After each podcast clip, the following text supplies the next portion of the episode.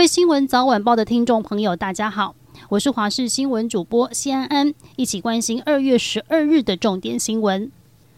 今天各地大多为多云到晴的好天气，只有东半部地区及恒春半岛有零星短暂雨。不过，这样的天气只持续到明天的上午。周一下午，锋面通过及大陆冷气团南下，各地气温会逐渐下降，雨区也会扩大。包括北部、东半部地区及金门、马祖将会转为有局部短暂阵雨。周二至周四的清晨，受到大陆冷气团或是强烈大陆冷气团的影响，各地气温大幅下降，低温下探至十二度。北部及东半部也会转为有雨的天气形态。提醒您，接下来这几天气温的变化很大，一定要做好保暖的工作。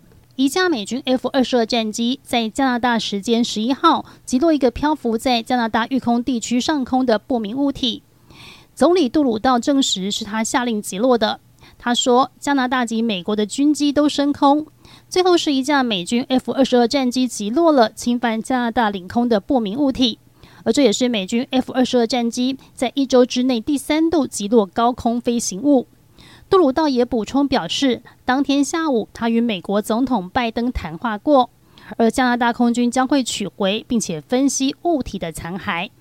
土耳其及叙利亚边界地区在六号发生规模七点八的强震，截至今天，两国合计死亡人数已经突破两万八千人。日前还传出一支中学的女子排球队共十六人遭到坍塌的饭店活埋。而稍早，经土耳其排球联合会证实，十六名队员全数罹难，而年纪最小的队员只有十二岁。尽管天气酷寒，数万名的搜救人员仍不放弃希望，在满目疮痍的灾区搜寻幸存者。联合国警告，现在土叙两国至少有八十七万人急需热食，而单是在叙利亚就有多达五百三十万人无家可归。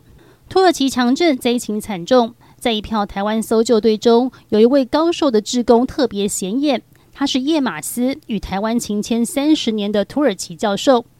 一听到台湾搜救队前来土耳其驰援后，他立刻开车数小时加入台湾团队担任翻译的工作。叶教授表示，灾区房屋坍塌的景象令他非常惊恐。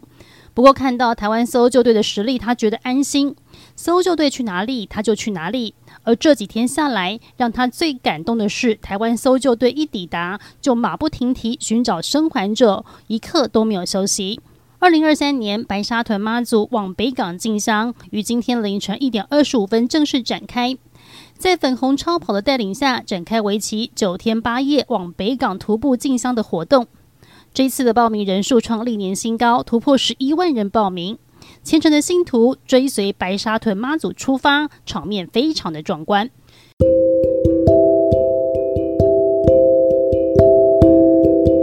以上就是这一集的新闻内容，非常感谢您的收听，我们下期再会。